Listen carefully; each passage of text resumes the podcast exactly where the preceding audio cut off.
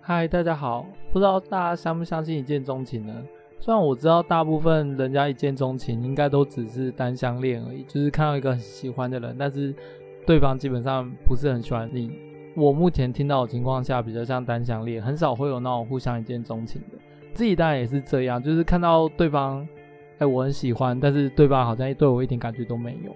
今天想要跟大家分享，就是用脸接招的爱情。因为这种情况下，我觉得啦，如果你喜欢的那个人他不是一个社交咖或是 social 咖，不是一个海王的话，那我觉得倒也没什么问题。因为顶多就是你们呃可能聊不太起来嘛，或者对方比较敷衍你。但如果对方呢又是一个海王，很擅长跟别人搞暧昧，或者是讲一些会让人家误会的话，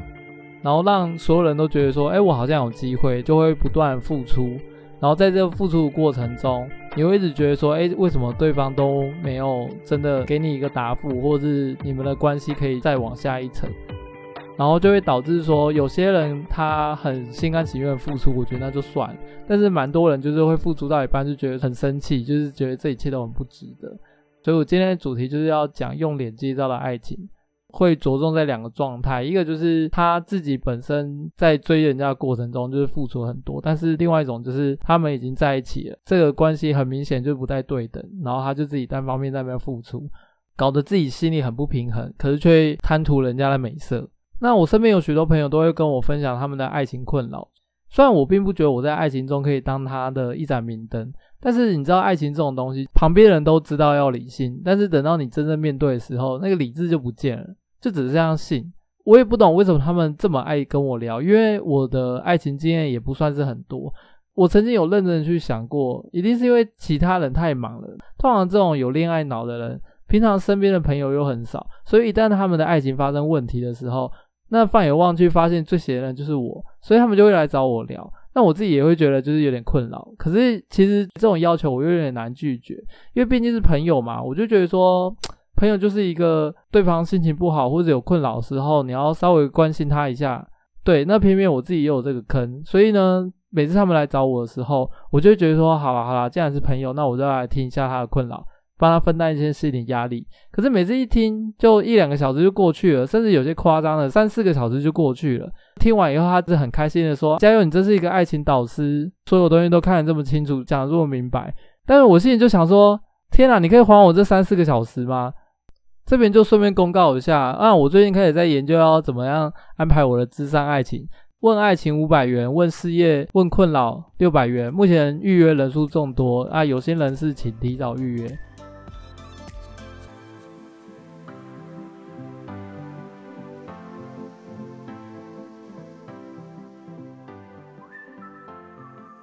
那我在听了这么多千奇百怪的爱情烦恼，就会让我在想。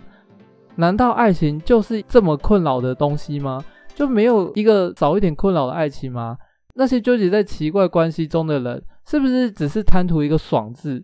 既然这么不舒服，那为什么不当机立断？会不会只有我们不知道他爽在哪里？在这种关系中，我其实最讨厌听到一句话，就是他们这些人都会有那种骑士精神或是圣母情结。你要当骑士或是当圣母，你要知道自己有几斤几两重吧。我最讨厌听到一句话，就是他们说啊，他其实现在已经好很多了，他以前更严重。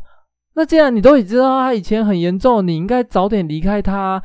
你怎么会想要就是跟他这样的关系一直持续下去？而且我并不觉得他已经好很多了，这件事情是一个主观判断。我觉得你根本就只是已经习惯他的予取予求，已经习惯他的任性了，所以你才会觉得他好很多了。在我们外面的人看起来就觉得他根本就是跟之前一模一样啊，根本一点都没有改。然后你在跟我抱怨他的事情的时候，才在那边说啊，他已经好很多了。等于是我在听你这一两个小时根本就没有帮助啊，因为你就会觉得说他其实都有改善，而且我认真认为每个人都在学习怎么当大人，为什么就他可以有一个免费安亲班，二十四小时有人照料，再怎么样对方也只是一个伴侣，不是你自己生出来的耶，然后你还要这样去教他怎么当一个大人，而且你怎么会觉得你的教育有用嘞？如果教育有用的话，那台湾的教育还会这么失败吗？就是因为有大部分的人都在那边痛着爽，那爽在哪里我们也不懂。既然我都已经下这个结论，所以我也不觉得说我的建议真的有帮到他们，因为我并不觉得他们会认真去执行我的建议。譬如说去检视对方到底是不是适合自己这种话，所以我才会下这个主题：幼脸接招的爱情。就是他们明明都知道对方有众多的不好，可是呢，他们却硬要跟对方在一起。至于为什么会在一起呢？也有可能是因为对方的外在条件很不错，那也有可能是对方的口袋够深，他们已经离不开他了。不管是什么原因，我就会觉得说，你会需要去接受这样子的爱情，其实你自己一开始就已经要知道了，你应该要去找同样困扰的人抱怨。那我自己本身就没有这类的困扰，然后你还找我抱怨，我就会觉得说啊，我的时间都被浪费掉了。那我这边再重申一次，找微奋青问事情呢，我们可以使用抽卡或是问塔罗牌的方式，问爱情五百，问事业，问自我困扰六百。目前预约人数众多，请有心人士提早预约。那很多人都说我的频道基本上就是我自己的生活跟我的观点，大家应该也没有期待我来讲爱情这件事情有讲得多好。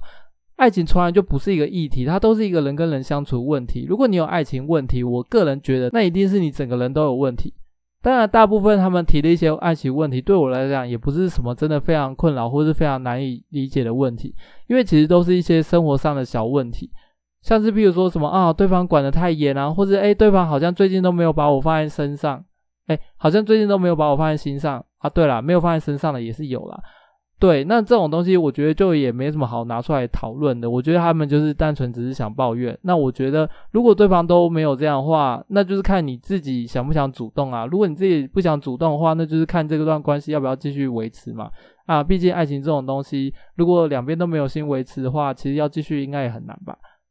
啊，比较麻烦就是那种明知道对方有明显问题，然后还要接受对方的告白的重病病患，大家都应该可以想象这种关系一定是。非常的不对等，但是呢，同时两边又非常的互补，才会欣赏对方跟自己完全不一样的特质。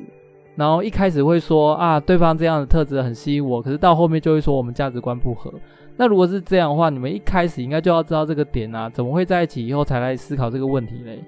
虽然我把我自己的形象定位在理性分析啦，然后我可以去强力批判，但目前我听我的观众还有我自己收到的朋友来跟我反馈，都会说我只是爱抱怨，只是不止抱怨我自己，也会抱怨别人。害我一度认真去想说，到底抱怨跟批判要怎么区分？当然我在写文案的时候已经是很认真用理性去写这个文案，但是最后得到的结论就是，如果要分析为什么会发生这样的事情，但是又不能用某一个个案当例子，或是用我自己的个案当例子。那别人就会觉得我这个评断很不公正，然后最后就会下一个结论啊，我是一个很爱抱怨，然后很主观的人。但是我个人是觉得这完全这完全只是我自己，因为很常用一些情绪性发言在讲述一个状况。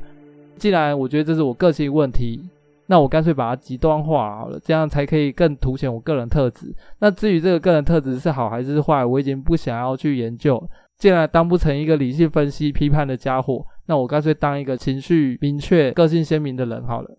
希望在这个鼓励大家都做理性思考的互联网时代，可以杀出一条属于我自己的个人特质。我最后再重申，如果想要找微奋青咨商，问爱情五百，问事业自我困扰六百，目前预约人数众多，请有些人士提早预约。